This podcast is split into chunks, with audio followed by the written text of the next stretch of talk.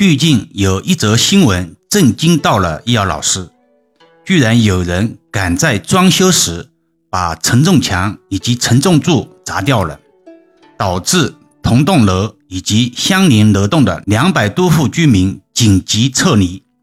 现场照片易遥老师也看了，从建筑学的角度来讲，这栋楼基本废了，承受力已经重新分配了。结构体系发生了转变，直接以及间接的损失不可估量。有人说，那重新补回去不就好了吗？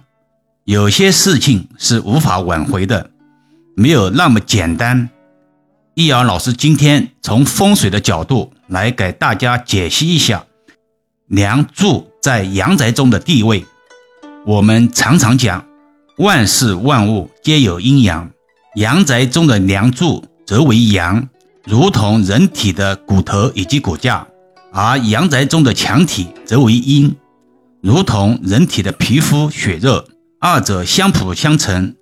现代建筑物通常是钢筋混凝土结构，而且楼层很高，梁柱的作用尤其显得重要了，也是现代建筑物的必要的要件之一，不可或缺。真是让人欢喜让人忧。风水中所谓的横梁压顶、柱刀煞、房中针之类的煞局，都是由梁柱惹的祸。根据风水学理论，梁柱是住宅中非常关键的要素。梁柱的位置、形状、材质、高度、数量等，都与居住者的财运、健康、情感、事业有着密切的关系。在住宅风水学中，梁柱通常被视为阻碍财运以及事业发展的物件，但梁柱的实质是支撑屋顶和楼层的承重结构，因此也是保护以及支撑住宅的重要元素。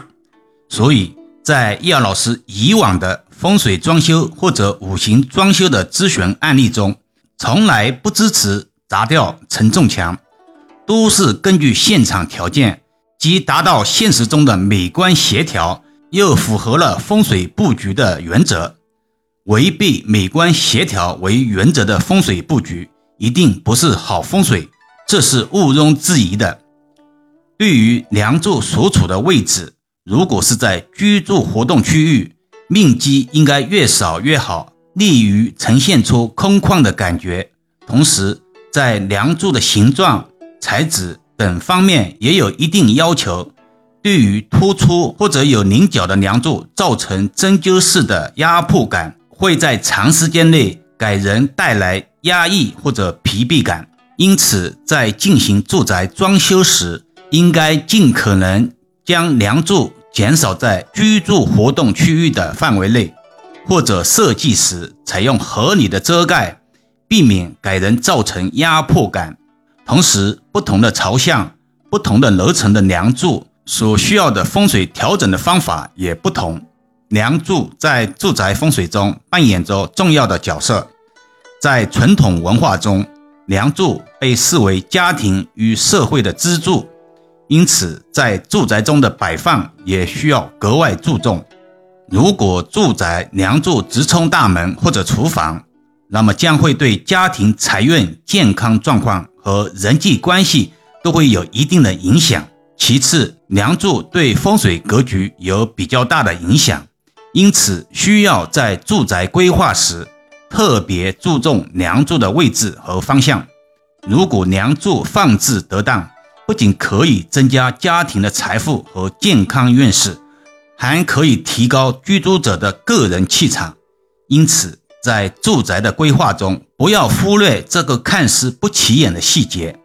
总之，住宅的梁柱虽然不可避免，但通过合理的设计与风水布局，可以使其在居住者的生活中发挥更好的作用。好了，今天暂时先聊到这里吧。更多分享，请至易瑶文化主页收听、关注、点评、打赏、转发。或者手上有月票的听友，可以给老师投上两票。虽然是手指动一动，却能让老师感恩许久。